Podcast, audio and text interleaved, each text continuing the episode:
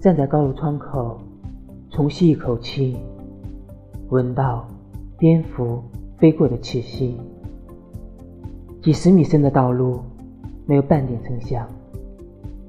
麻雀散去，梧桐树微微颤抖。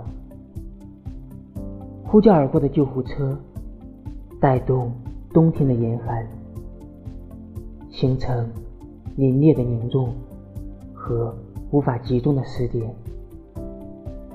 屋内的时间与世隔绝，口罩在。严厉地管理着鼻子和嘴巴，迅速适应过程，事态令人吃惊。万分之一的尊严和安全，再次拖动人类脆弱而麻木的血液，脖子僵硬，空间无限寂静，全社会的一一响应。为之忙碌，到了每个人去敲碎最危险毒菌的时候，